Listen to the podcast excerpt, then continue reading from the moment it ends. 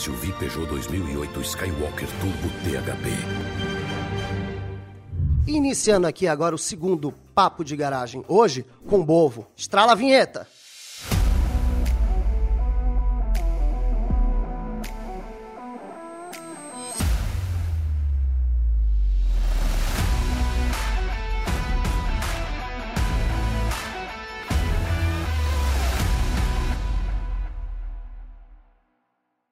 Com quem nós vamos falar hoje? Tu já vai saber. 16 anos de casa, atualmente diretor de conteúdo do Estadão Blue Studio, jornalista, já foi chefe de reportagem, editor, editor executivo de conteúdos digitais. Senhoras e senhores, trago aqui para o papo de garagem Luiz Fernando Bovo, Luiz com S. Belas guitarras, hein, Bovo?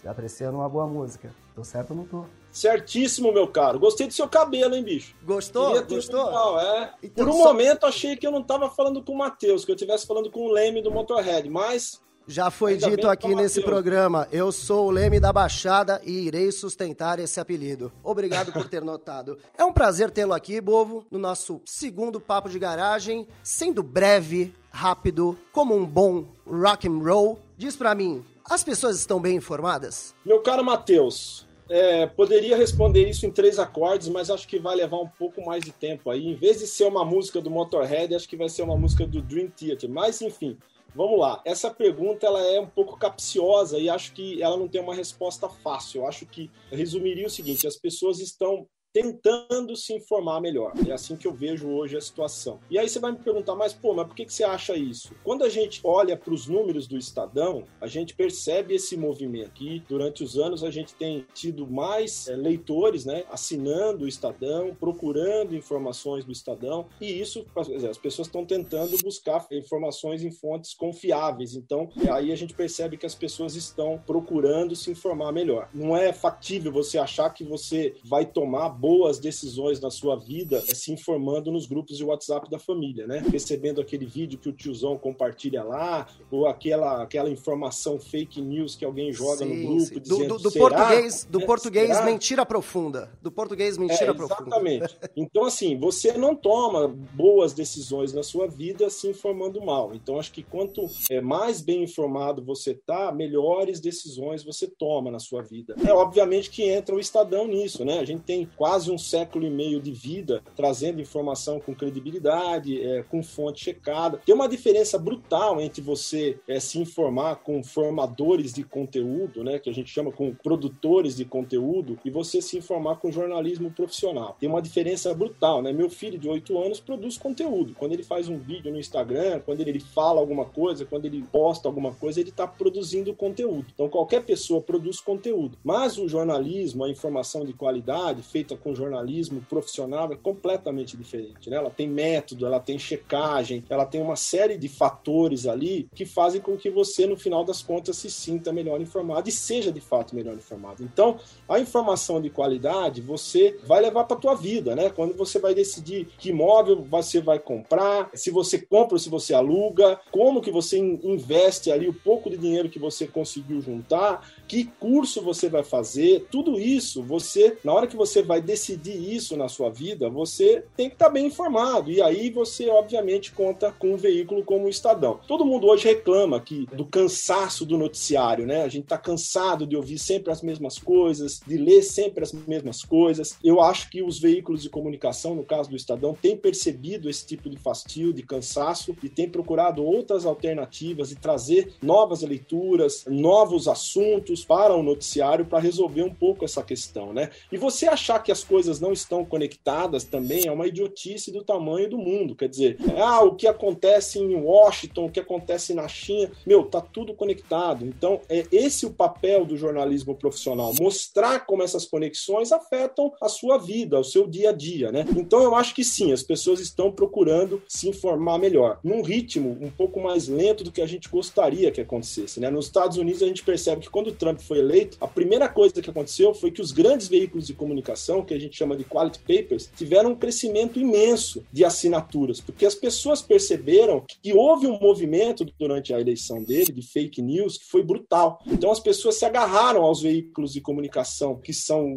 frutos de informação confiável para garantir que a partir dali elas não seriam mais é, enganadas com fake news, né? A, então é mais essa, ou menos isso que eu acho. Aproveitando aqui, até essa reeducação que a gente está tendo nos próprios canais sociais, por exemplo, o Twitter agora tem aquela notificação quando chega uma informação falsa. Não necessariamente é deletado, porque também talvez tenha algumas coisas relacionadas à censura e tudo mais, só que porém já é um grande serviço que está sendo prestado, uma vez que sim, circulam muitas informações falsas por aí. E eu vou aproveitar para fazer um gancho. Você tem, se eu não me engano, 16 anos de casa, então você já deve ter acompanhado muitas coisas na transformação da comunicação. Atualmente, qual que é o seu maior desafio? O maior desafio hoje de um veículo como o Estadão é você conseguir manter a conexão com a audiência, né? Por quê? Porque você tem hoje uma série de fatores que dispersam essa conexão, né? Você a todo momento você é acionado pelas redes sociais ou você é acionado por outros conteúdos, está todo mundo buscando chegar até a audiência de alguma maneira. Então, você conseguir manter essa atenção, manter a pessoa conectada com você é o mais difícil, né? Porque é um trabalho que eu diria que é tão difícil quanto trazer a, a audiência para dentro, né? Você consegue capturar a audiência, mas assim que ela chega dentro do seu conteúdo, ela chega dentro do seu site, ela está dentro dos seus ambientes, você tem que manter essa conexão com ela, você tem que se tornar é, interessante para que ela continue com você. E aí, é por isso que nós estamos aqui hoje, né? Que, que nós estamos fazendo esse vídeo hoje no YouTube? Porque a audiência está no YouTube, também no YouTube. Só que dentro do YouTube você tem milhões de conteúdos. Então, quando você tem um conteúdo produzido por um veículo de comunicação dentro do YouTube, você tem a garantia de que aquilo é sim um conteúdo de credibilidade, né? Então, a audiência está lá, você tem que estar tá lá. Até uns anos atrás, no século passado, quando eu comecei a minha carreira, em 1993, 94, você não tinha que esperar, a audiência não vinha até você, você ia até a audiência de que jeito? Você mandava o jornal para casa dela, ela lia e ponto final. Era mais ou menos essa conexão. Ou ligava o rádio, ou ligava a televisão. De um tempo para cá, e não faz tanto tempo assim, né? A gente teve uma revolução. A audiência simplesmente se fragmentou. Você tem hoje audiência em todo canto, sendo bombardeada por conteúdo o tempo todo. Então você tem que estar presente em todo lugar. Não tem mais essa. Você não tem mais que, putz, eu vou mandar o meu jornal, o meu jornal impresso para a casa do, do meu assinante e vai ficar por isso mesmo. Não dá mais. Hoje o assinante, o leitor, a audiência, ela está em todo canto e você tem que trabalhar para chegar até essa audiência, identificar essa audiência e oferecer para ela um conteúdo de qualidade. Então essa conexão, manter essa conexão, eu diria que é o nosso grande desafio, da hora que a gente acorda, da hora que a gente vai dormir. Que papo maneiro. Tá gostando? Então não esquece, dá aquela curtida, compartilha e o peteleco na sineta para não perder nenhuma novidade do programa Mobilidade Estadão eu vou aproveitar então, você falou em relação aos dados e como essas coisas se cruzam, audiência. Eu sei que é tudo muito pulverizado. Conseguiria aprofundar para mim um pouquinho de como funciona, como funciona a questão dos dados e tudo mais? Hoje a gente conhece muito mais da nossa audiência do que a gente conhecia anos atrás. E tem capacidade de conhecer a nossa audiência. Então a gente identifica o que ela quer ler, o que ela gosta de ler, quais os interesses que ela tem, e aí você consegue trabalhar essa conexão usando esses dados. O Estadão vem passando por um processo de transformação digital muito forte nos últimos anos, né? Então, apesar de a gente ser um senhor de quase um século e meio, é, a gente também inova, a gente também está percebendo que a gente precisa inovar para conseguir manter a nossa conexão com a audiência. Então, a gente tem uma área grande dentro do Estadão, que é uma área de Business Intelligence, que a gente chama de BI, que é uma área que analisa as informações que estão disponíveis nas redes, ou seja, quando um assinante se conecta com você, quando ele lê um conteúdo, quando ele lê um segundo conteúdo, no terceiro conteúdo, você consegue identificar o que ele gosta de ler, qual o tipo de padrão dele. E mesmo que ele não seja seu assinante, um leitor que chega via redes sociais, um leitor que chega no próprio site e tal, você consegue identificar quais são os hábitos desses leitores, você consegue criar clusters e aí você consegue oferecer uma experiência um pouco mais legal para ele de conteúdo, né? Eu acho que isso não substitui a surpresa. Eu acho que um dos grandes papéis ali sociais do veículo de comunicação, dos veículos de comunicação, é a surpresa, você trazer uma coisa que ele não esperava, né? Senão você fica sempre trazendo mais do mesmo para ele, etc. E aí você entra naquele circuito ali que daqui a pouco ele se cansa. Então você tem que trazer coisas novas, mas você identificando qual é o tipo, qual é o comportamento que ele tem é, de leitura, os hábitos que ele possui, você consegue trazer mais informações sobre aquilo para ele. E quanto mais ele navega, quanto mais ele consome o seu conteúdo, você consegue aprimorar esse tipo de informação. E aí você consegue fazer, criar um cluster ali. Quem são, qual é o nosso público que gosta de ler sobre esse assunto? Beleza, então esse público aqui, além do, dos nossos assinantes, nossos leitores, onde ele está dentro da web, né? Onde que a gente captura, onde que a gente acha mais pessoas para que elas possam também compartilhar desse conteúdo legal que a gente está fazendo. Então, é assim que a gente trabalha os dados, é assim que a gente oferece conteúdo de qualidade para mais pessoas. E aqui não tem nenhum tipo de invasão, a gente não gosta de ficar entupindo ninguém com e-mail, com push, com, com esse tipo de coisa. O que a gente quer é oferecer para ele a possibilidade dele ler um conteúdo, dele ter acesso a um conteúdo legal também.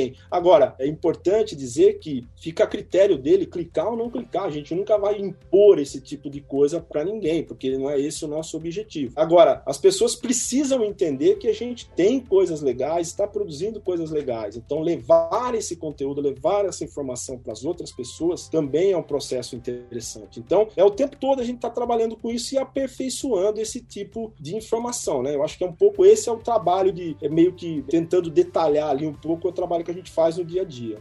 E aí, isso é legal até, tipo, eu que sou da década de 80, sou um daqueles que cresceu com a cara colada na televisão, passava muito tempo. Aí peguei o videogame, peguei as redes sociais também no início delas. É interessante o quanto que a gente, no primeiro momento, causa aquela estranheza, só que você vai absorvendo isso aos poucos, isso vai fazendo parte do seu dia a dia. É bem como você colocou, tipo, os conteúdos sendo direcionados da forma correta nas plataformas para você atingir. Tudo isso eu acho muito incrível como que a gente conecta tudo isso à mobilidade, que é o que estamos conversando aqui? Quando a gente fala de mobilidade, a gente está falando de praticamente tudo. Hoje em dia, o que é a mobilidade? Né? A gente vamos pensar aqui comigo. Quando você está, a pessoa que está assistindo esse vídeo no YouTube, na rua, no ônibus ou andando, isso é mobilidade. Você achar que a mobilidade não está presente na sua vida porque você não tem carro, é assim, é um pensamento muito pequeno, né? Porque a mobilidade influencia a sua vida mesmo que você não queira, mesmo que você seja o ermitão, esteja em casa trancado há sei lá quantos anos, quando você pede uma refeição pelo delivery, você está sendo impactado pela mobilidade. Quando você pede um remédio na farmácia, você está sendo impactado pela mobilidade. As suas decisões, elas são impactadas pela mobilidade. Quando você vai escolher um apartamento para morar, uma casa para comprar, um terreno para investir, uma casa para você alugar em algum lugar, você leva em consideração a mobilidade. Quando você se candidatar a uma vaga de emprego, a primeira coisa que você faz é levar em conta a mobilidade, para saber onde fica aquela empresa, onde eu moro, como eu vou chegar e que jeito que vai ser a minha locomoção. Quando você decide se você vai de ônibus, de metrô, se você vai pegar um ônibus até a estação do metrô, depois pegar o metrô e depois o último caminho, você vai fazer de bicicleta alugada, depois na volta você vai chamar um carro de aplicativo, tudo isso é mobilidade. Quando você vai no mercado comprar um produto, você é impactado pela mobilidade, porque o preço daquele produto leva em consideração a mobilidade. Quando falta peça para fazer bicicleta na Zona Franca de Manaus, isso é um problema de mobilidade. Então, a mobilidade está presente na nossa vida de todas as maneiras. Então, eu diria até que por que não começar por mobilidade? Por esse motivo que o Estadão tem uma vertical de mobilidade, por esse motivo que a gente se preocupa com o assunto mobilidade, que a gente sabe hoje que todas as empresas estão conectadas com mobilidade, que as pessoas estão conectadas com mobilidade. Então, não dá para você simplesmente achar que, ah, não, eu não tenho carro, então para mim o trânsito não interessa. Obviamente que interessa,